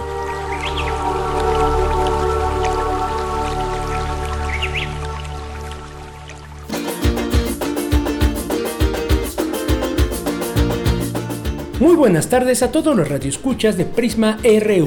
Bienvenidos a una emisión más de Sustenta. En la pasada entrega hablamos acerca de los beneficios de las azoteas verdes, espacios instalados en la parte superior de las casas, departamentos, negocios u oficinas que contribuyen a disminuir el impacto ambiental. Hoy abordaremos algunos consejos prácticos para poder instalar una azotea verde en nuestra propia casa. Para comenzar debemos saber que en una azotea verde se puede sembrar una gran variedad de vegetación. Para el doctor Jerónimo Reyes Santiago, investigador del Jardín Botánico del Instituto de Biología de la UNAM, es importante considerar varios puntos antes de instalar nuestra azotea verde un mantenimiento adecuado, medir la capacidad de carga para que no represente un riesgo para el edificio, visualizar el tipo de vegetación que se usará, así aplicar sistemas de captación de agua de lluvia.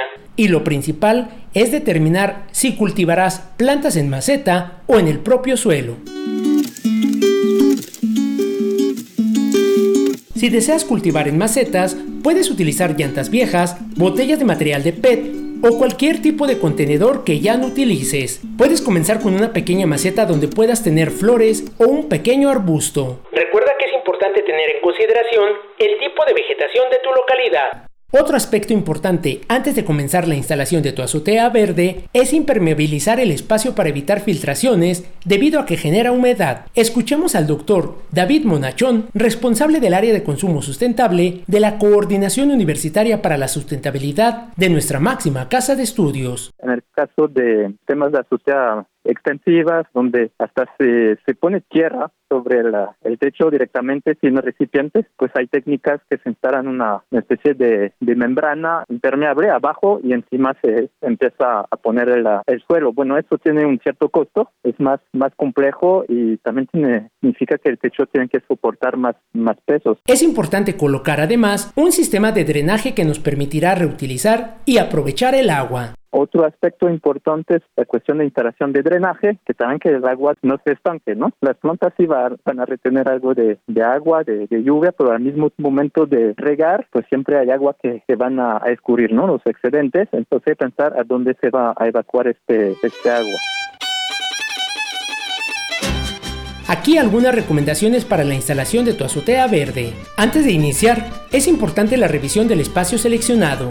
Debe ser una superficie plana o lisa, sin objetos que obstruyan la instalación. 2. Puedes distribuir las macetas por todo el perímetro de tu azotea. La utilización de macetas te permite que la distribución sea muy versátil puedas cambiarla cuantas veces quieras. 3.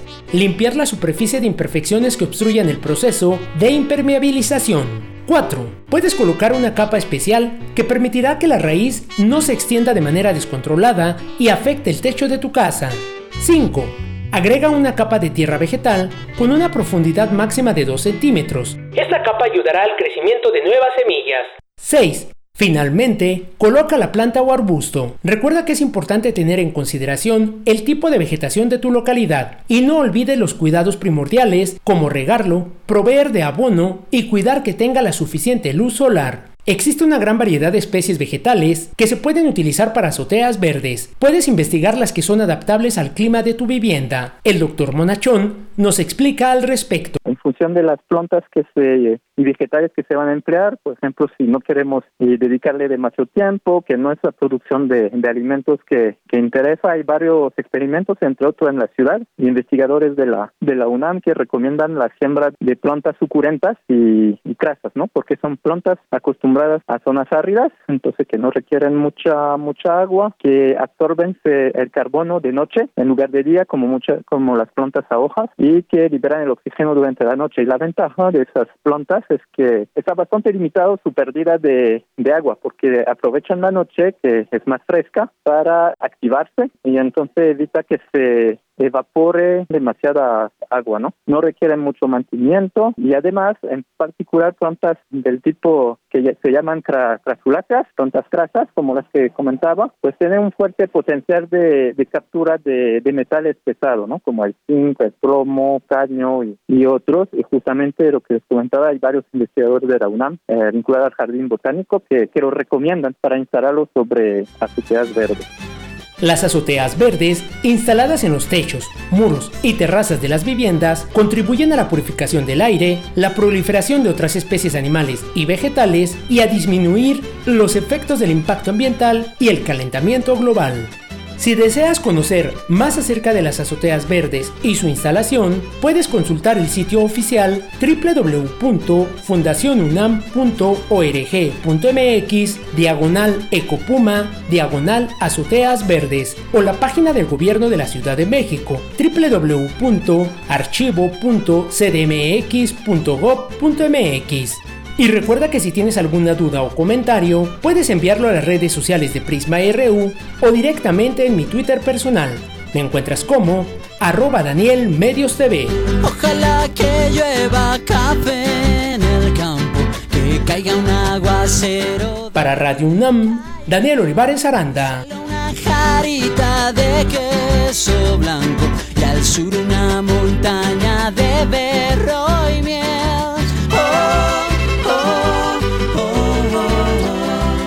Ojalá que llueva café. Bien, continuamos, son las 2 de la tarde con 24 minutos. Vámonos rápidamente a la, a la información internacional con Ruth Salazar. Internacional RU. Expertos en salud pública en Estados Unidos enfatizaron que no es el momento de aligerar las restricciones de COVID-19 y reducir las medidas de seguridad, advirtiendo que podría comenzar una nueva ola de contagios potencialmente peligrosa impulsada por las variantes. Sin embargo, gobernadores de Texas y Mississippi están flexibilizando las medidas de confinamiento. En Corea del Norte, las drásticas medidas adoptadas para contener el coronavirus han exacerbado los abusos de los derechos humanos y las dificultades económicas de sus ciudadanos, incluidos los informes de inanición, denunció un investigador de las Naciones Unidas el gobierno de la India autorizó a hospitales y centros de salud privados y públicos extender las jornadas de vacunación las 24 horas del día, los 7 días de la semana, en un intento por acelerar la inmunización de los grupos de riesgo. Rusia rechazó hoy las sanciones que les impusieron Estados Unidos y la Unión Europea por el envenenamiento y encarcelamiento del líder de la oposición rusa, Alexei Navalny, y advirtió de que éstas no se quedarán sin respuesta. No son otra cosa que una intromisión en los asuntos internos de Rusia, detalló el portavoz de la presidencia rusa Dmitry Peskov. Familiares y profesionales de la comunicación despidieron este miércoles a las tres presentadoras de televisión asesinadas a tiros ayer en el este de Afganistán, en un ataque reivindicado por el grupo yihadista Estado Islámico. La economía de Brasil se contrajo un 4,1% en 2020, su peor desempeño en los últimos 25 años, afectados por la pandemia de la COVID-19 que paralizó las actividades económicas y redujo el consumo en un 5.5%, informó este miércoles el gobierno de Jair Bolsonaro. Alberto Fujimori, expresidente de Perú, será juzgado por aplicar un programa de esterilización a mujeres indígenas en la década de los noventas, luego de que la Fiscalía formalizó hoy su acusación en contra del exmandatario por las esterilizaciones forzadas de por lo menos 1.307 mujeres durante su mandato.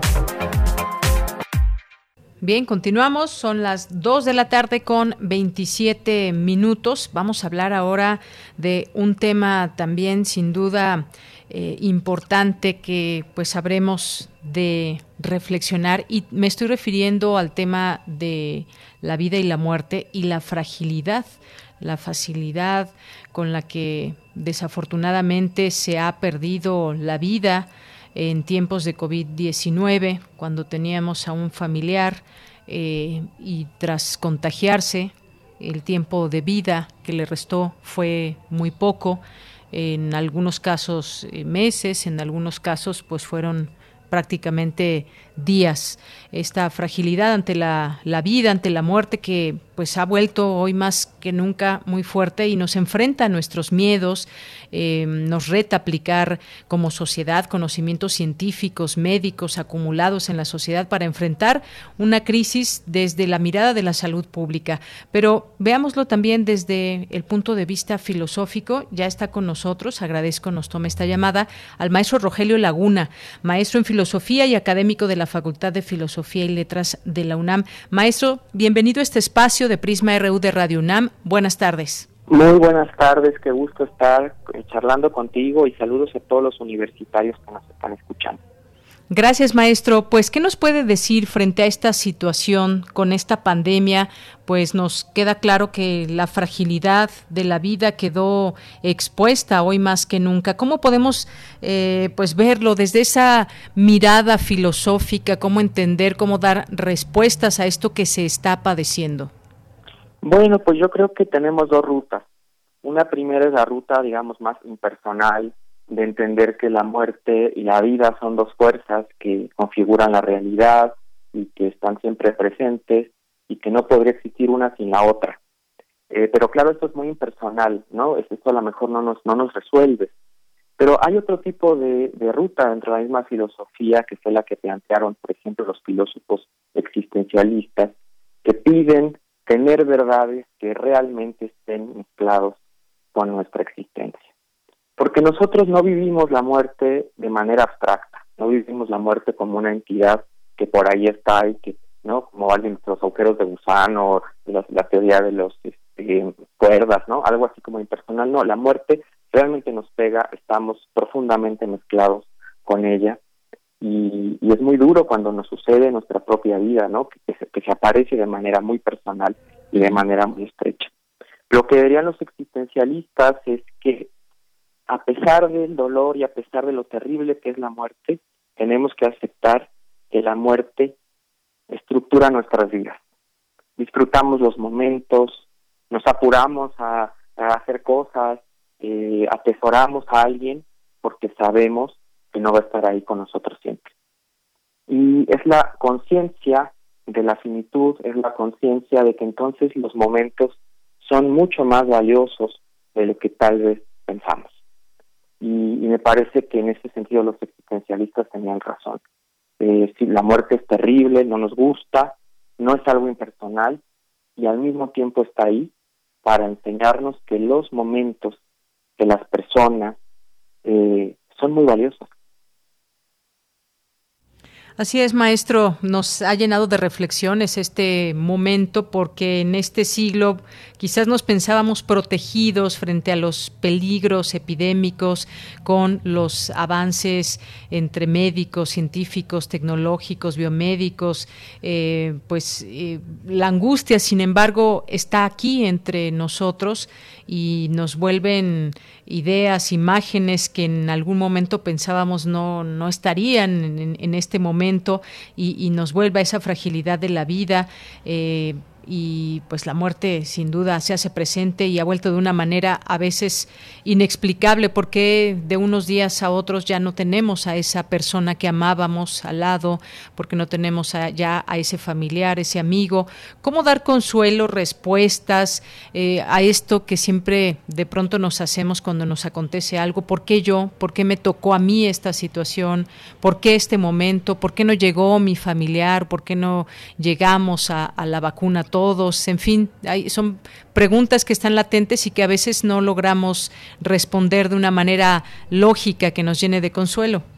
Claro, yo creo que lo que diría la filosofía sería dos cosas. Lo primero es que es que siempre estuvo esta fragilidad, ¿no? Eh, sí, vivimos en un mundo que nos promete eh, pues que no vamos a morir, ¿no? Prácticamente, ¿no? Que los avances científicos, los suplementos alimenticios, el gimnasio, ¿no? Que todo nos va a llevar a vivir por siempre. Y no queremos pensar en la muerte. Tenemos una cultura que aunque el 2 de noviembre festeja la muerte de alguna manera, se acuerda de los muertos, en realidad es que nadie quiere pensar en la muerte, ¿no? La, gente no está pensando en la muerte y tal vez sea bueno también no estar pensando todo tiempo en todo el tiempo en esto, pero es que siempre está presente.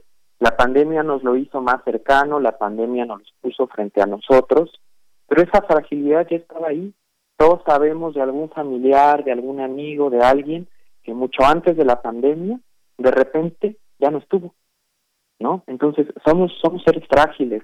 Y, María Zambrano tiene una, una frase maravillosa que dice, nadie acepta que se conviertan en cenizas los ojos del amado, ¿no? Es algo realmente duro, es algo realmente complejo que nos hace enfrentarnos a, a quienes somos. Y justo la segunda parte eh, que diría la filosofía es recordar aquella famosa frase del oráculo de Delfos de conócete a ti mismo. ¿Y quiénes somos nosotros sino seres mortales somos seres frágiles, somos seres que no controlamos todo lo que queremos controlar. Y, yo creo que a pesar de, las dificultades que, a todos nos ha traído la muerte de alguien, y mucho más en este momento donde se multiplican, ¿no? Yo, yo mismo he perdido cuatro o cinco tíos durante la pandemia, y, es, es, terrible ver a, mis primos, ver a mi, a mi mamá, ver a, las personas que, que, convivían con estos tíos, eh, sufrir la ausencia de, de estas personas. Pero yo creo que lo que da la filosofía es que podemos salir fortalecidos si esto realmente nos hace pensar quiénes somos y que modifiquemos en la medida de lo posible nuestras prácticas, modifiquemos inclusive nuestra manera de decir las cosas, nuestra manera de amar, hasta lo que le pedimos o no al, al Estado y, y que eso puede ser la gran enseñanza de esto, aprender a vivir desde la fragilidad. Bien, maestro, pues muy, muy interesante todo esto que nos platica, porque siempre ha estado esa fragilidad, una de las cosas que nos dice usted, eh, esta mirada desde la filosofía. Eh, de pronto, quizás también para mucha gente pensar como, por la religión, como religiosos que son muchas personas, pues que ya descansó esa persona eh, amada que murió y que nos acompaña de alguna manera con los recuerdos y con, pues sí, con todo lo que, que se vivió con esa persona. Eh, pues lo que usted decía, nadie acepta que se conviertan en cenizas eh, los ojos del ser amado eh, y conocernos a, nosotros mismos quizás sea un, un, punto muy importante porque hay que asumirnos como seres mortales. Eh, como usted bien decía, no controlamos todo lo que queremos controlar, quisiéramos controlar la salud, no se puede y pues nos cambia la vida en poco tiempo cuando se pierde alguien o incluso quienes han sobrevivido a esta enfermedad pues se vieron vulnerables y algunos estuvieron a punto de perder la vida.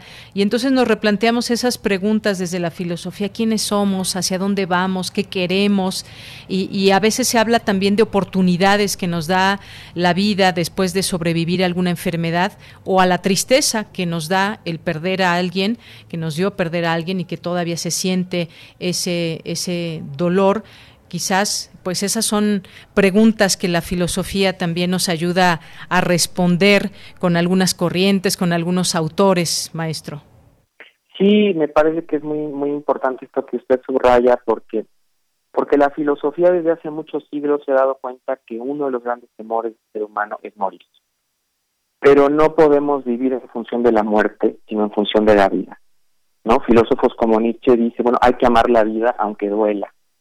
Y está este famoso pasaje también de, Aquiles en la Iliada, donde dice, preferiría ser un esclavo en el mundo bajo el sol que el rey de los muertos.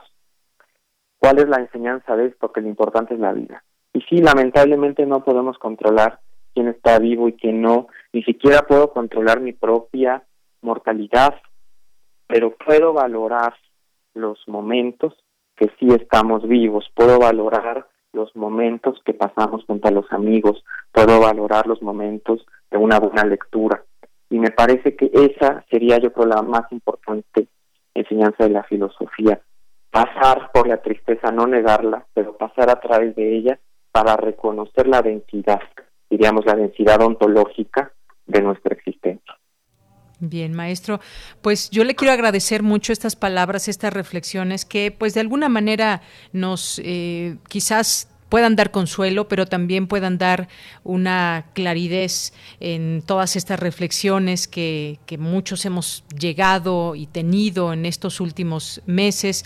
Y me quedo con esto que usted decía, hay que amar la vida, aunque duela, eh, valorar el presente, que por mucho que se que suene lógico, realmente lo estamos valorando y, pasar por la tristeza, eh, pues es también parte de la vida y no negarla, porque pues es parte inherente a nuestras vivencias. Maestro, no me resta más que agradecerle estos minutos aquí en Prisma RU de Radio UNAM. Muchísimas gracias, saludos a todo el auditorio. Gracias a usted, hasta luego. Buenas tardes. Bien, pues fue el maestro Rogelio Laguna, maestro en filosofía y académico de la Facultad de Filosofía y Letras de la UNAM.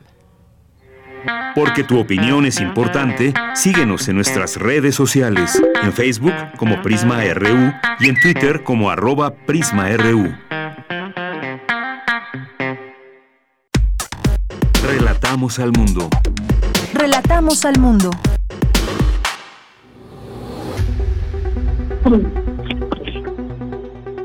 Dulce conciencia. Ciencia. En Prisma.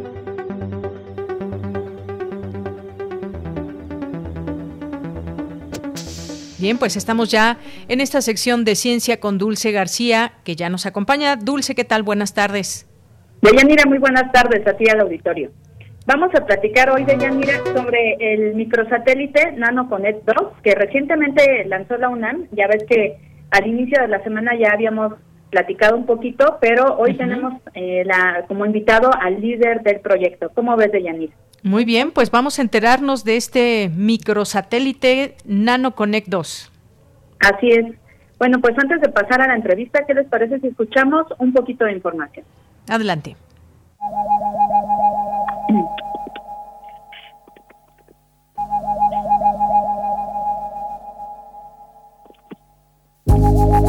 El domingo pasado la UNAM abrió un nuevo capítulo no solo en su historia sino también en la de México, con el lanzamiento del microsatélite NanoConnect 2, desarrollado por expertos del Instituto de Ciencias Nucleares. ¿Pensabas que un satélite es una máquina enorme, pesada y de tecnología fantasiosa? Pues el que acaba de lanzar la UNAM mide apenas 20 por 10 por 10 centímetros. Fue colocado a 504 metros de la superficie terrestre por la Agencia India de Investigación Espacial. El objetivo de NanoConnect 2 es probar que cada instrumento que conforma este equipo funciona correctamente en el espacio, es decir, las computadoras de vuelo, los sistemas de monitoreo, potencia, telecomunicaciones y los que están en la Tierra, así como las estructuras mecánicas. Los datos que permitirán a los expertos universitarios saber si los sistemas funcionan correctamente llegarán a la estación terrena ubicada en las instalaciones del Instituto de Ciencias Nucleares en Ciudad Universitaria. ¿Qué tanto podría contarnos un microsatélite. Bueno, y pues para platicar sobre este tema ya se encuentra en la línea el doctor Gustavo Medina Tanco, quien es líder del proyecto y académico del Instituto de, Ciencias Nucleares de la UNAM. Doctor, muy buenas tardes, ¿cómo se encuentra? Buenas tardes, muy bien, gracias. Gracias, doctor, por tomarnos la llamada y preguntarle un poquito eh, de entrada cómo podemos entender un microsatélite, cuál es un tanto la innovación y qué puede, puede contarnos en un principio de este NanoConnect número 2. Bueno, mira, micros y nanosatélites como es este son satélites muy pequeños, ¿sí? sobre todo los nanosatélites como el que acabamos de mandar de enviar al, espacio. Eh, ¿Cómo se lo pongo a esto en contexto? Mira, eh, como bien decían en, la presentación, en las informaciones que pusieron, ¿sí? uno tiene la idea de los satélites como estos grandes aparatos sumamente costosos ¿sí? y complejos. Bueno, pues eso está cambiando, está cambiando muchísimo. ¿sí? Hay, hay prácticamente una revolución en el sector espacial, muy similar a lo que pasó cuando apareció la Internet. ¿sí? Eh, y eso está basado en buena medida en el uso de estos muy, muy pequeños satélites. ¿Por qué? Porque son realmente una quiebra de paradigma. En vez de ser una cosa cara que lleva muchísimo tiempo desarrollarla, ¿sí? de las cuales se hace uno cada tanto, ¿sí?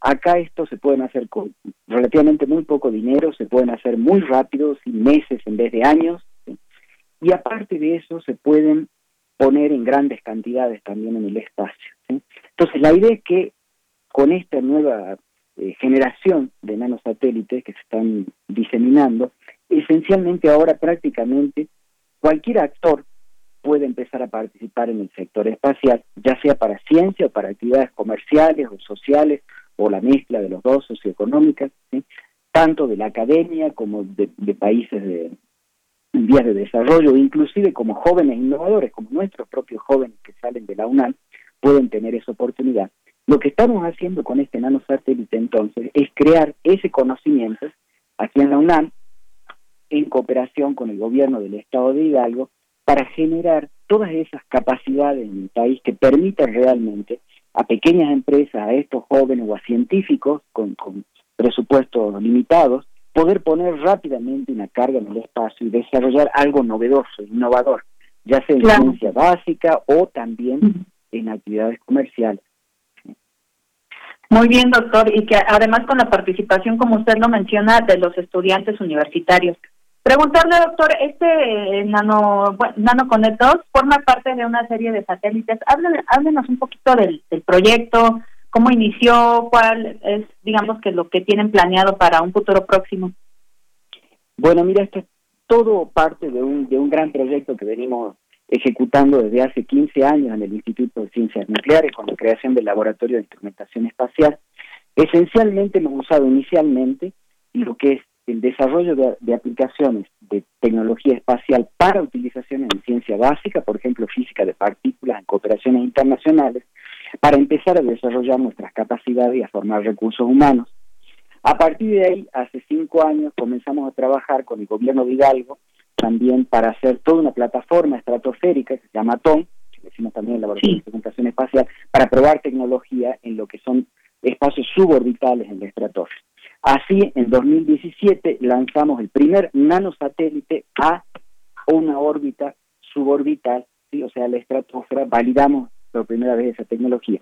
Ahora lo hacemos con el NanoConnect 2, donde validamos toda la plataforma y nuestra capacidad de prestar servicio a una carga útil, porque llevamos una antena súper novedosa también de una empresa americana, y ya estamos elaborando NanoConnect 3, que siendo más avanzado también va a llevar un instrumento de física de partículas.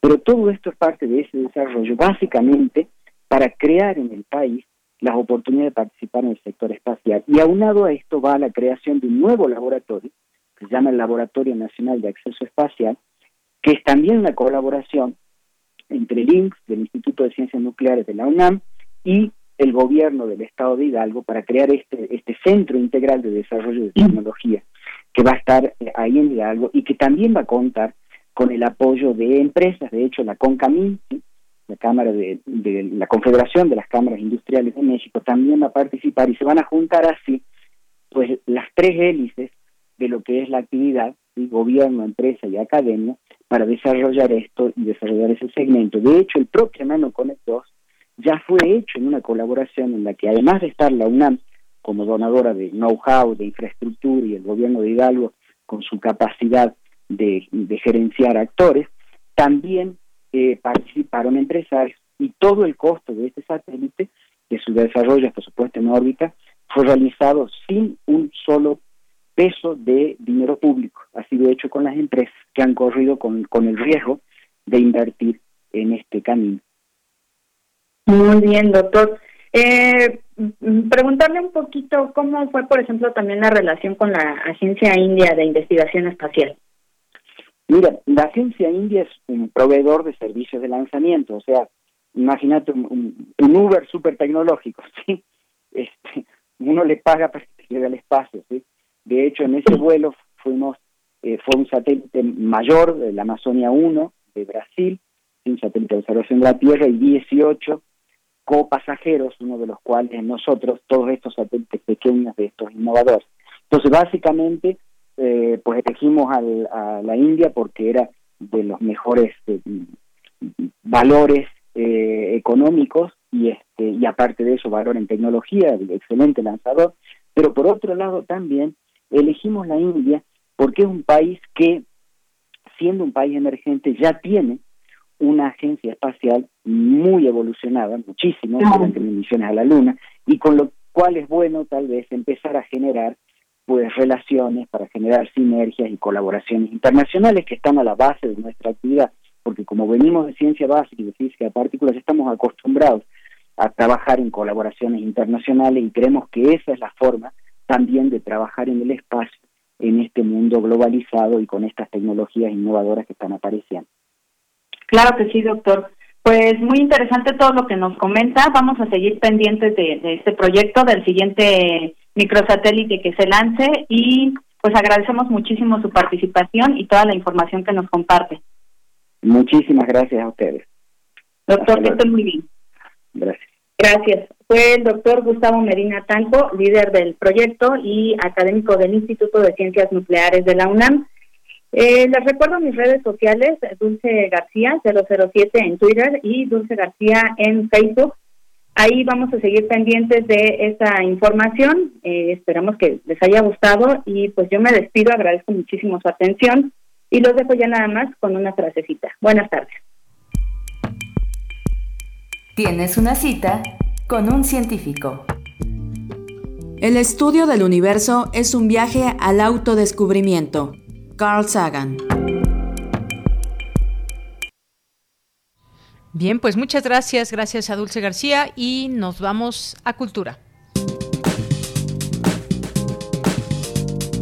Cultura RU.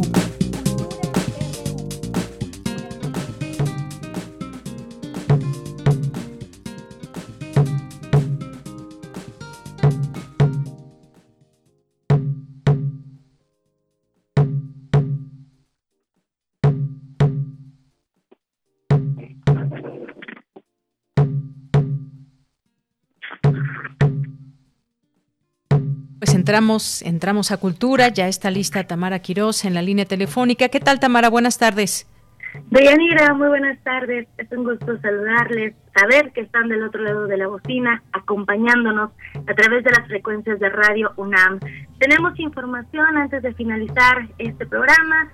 Eh, como muchos de ustedes saben, el Museo Universitario Arte Contemporáneo habilitó hace casi un año la Sala 10 una sala virtual donde podemos disfrutar de exposiciones multimedia que nos acercan desde diversas aristas a los artistas contemporáneos. Actualmente eh, se muestra Grada Quilomba, Ilusiones Volumen 1, Narciso y Eco. ¿Recuerdan este mito?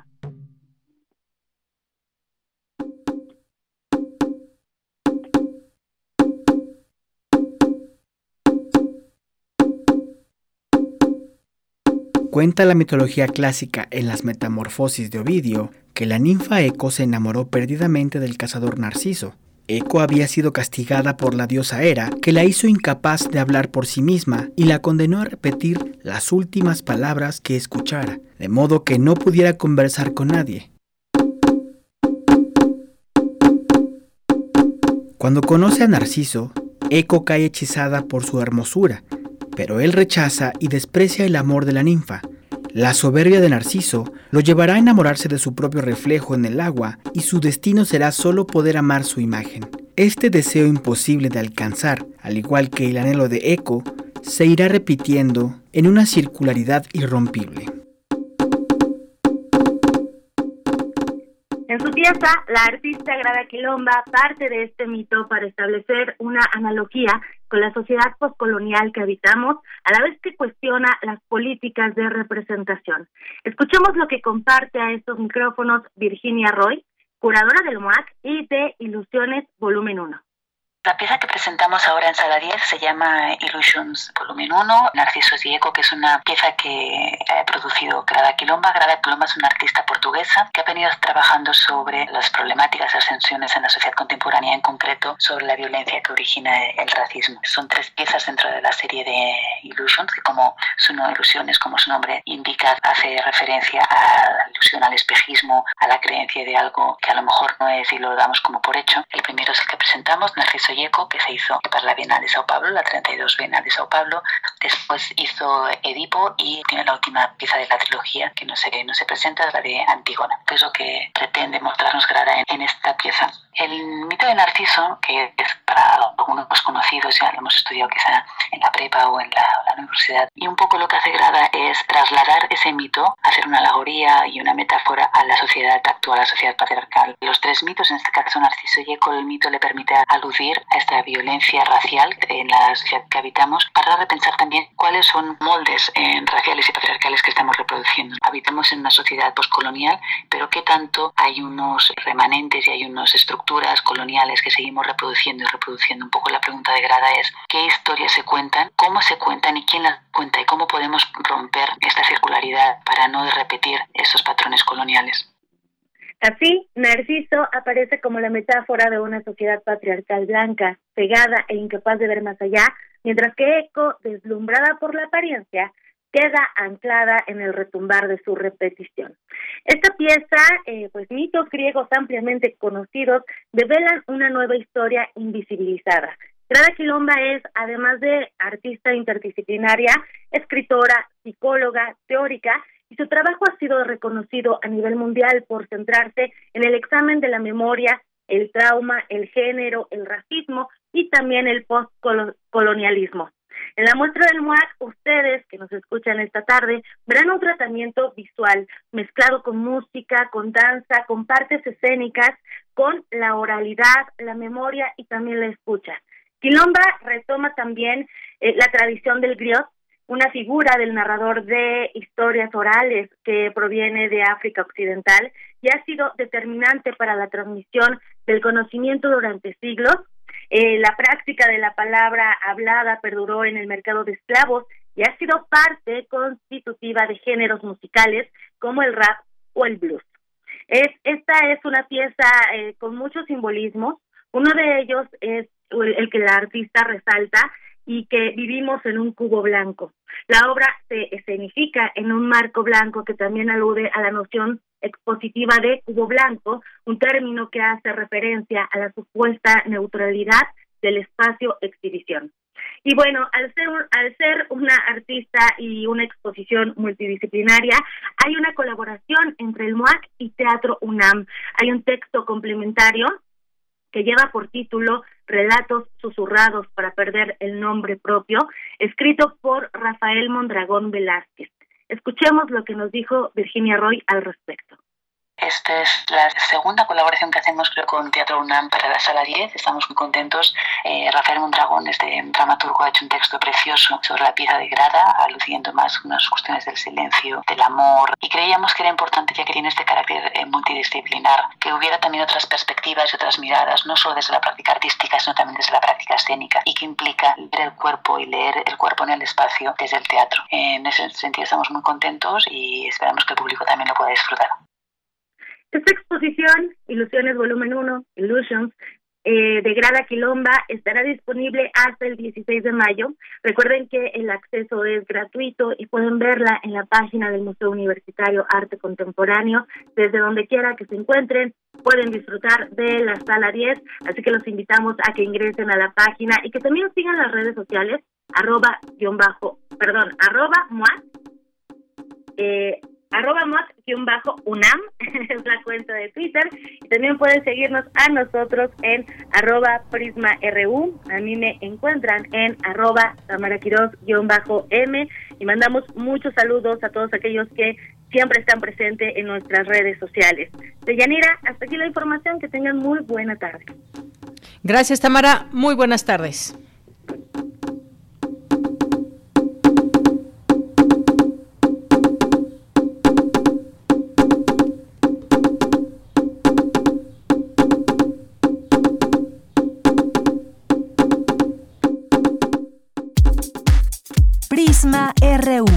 Relatamos al mundo.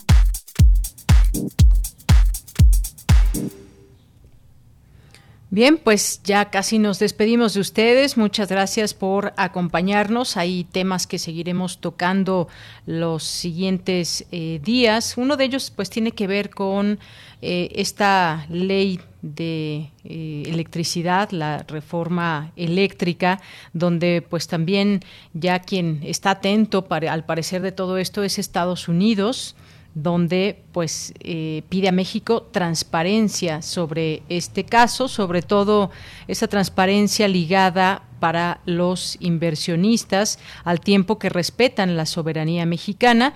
Ahora que tuvimos estos apagones recientemente, hace unos días, un par de semanas, pues se hablaba de cómo de cómo dependemos de Estados Unidos en este en este sentido y cómo pues esta reforma eh, estaría planteando desde la visión eh, del Ejecutivo, pues poner orden en ciertos temas que en su momento pues fueron parte de la agenda de la agenda de la oposición en aquel momento cuando estaba el presidente Enrique Peña Nieto y pues sin duda es un tema importante. ¿Qué va a cambiar con esta, eh, con esta ley? Lo estaremos platicando en próximos momentos, en próximos programas, para estar al tanto de ello. Y por qué no hablar también, habíamos dejado pendiente con el doctor Ocampo en torno al tema de las energías limpias y por qué a veces no resultan ser tan limpias. Analizar estos temas es importante porque estamos en un momento donde se habla mucho del cambio climático, por ejemplo, cómo ayudar, cómo subirnos a ese, eh, a ese barco para eh, pues bajar las repercusiones en conjunto como naciones, como sociedad, a las repercusiones que se están teniendo por eh, pues las maneras que tenemos de cuidar o no nuestro planeta. Así que pues vamos a, estar hablando de estos temas. Hay una también una exigencia de parte de la Organización de las Naciones Unidas que pide a México justicia por el asesinato de un civil a manos de militares de la Sedena en Tamaulipas en 2020. Eh, pues es parte de lo que podemos ver y estamos atentos a ver qué, qué pasa finalmente con el caso en Guerrero de Félix Salgado Macedonio y pues hay también algunas otras cosas que estaremos estaremos destacando con todos ustedes. Y pues se habla también del el exgobernador Sandoval que usó instituciones federales en desvíos según la unidad eh, según la UIF, en torno a estos temas que también les hemos venido platicando, que están ligados a corrupción, a temas eh, ligados, eh, lavado de dinero y demás. Y estas situaciones que han pasado ahora con un exgobernador, también con un gobernador en funciones, como fue Tamaulipas, y pues deja ver también eh, las posturas o situaciones políticas que puedan estar permeando todo esto. Así que pues muchísimas gracias por su atención. Ya son las 3 de la tarde. A nombre de todo el equipo, soy de Yanira Morán. Lo esperamos mañana en punto de la una de la tarde.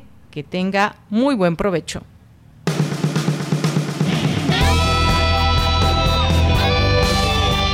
Prisma RU. Relatamos al mundo.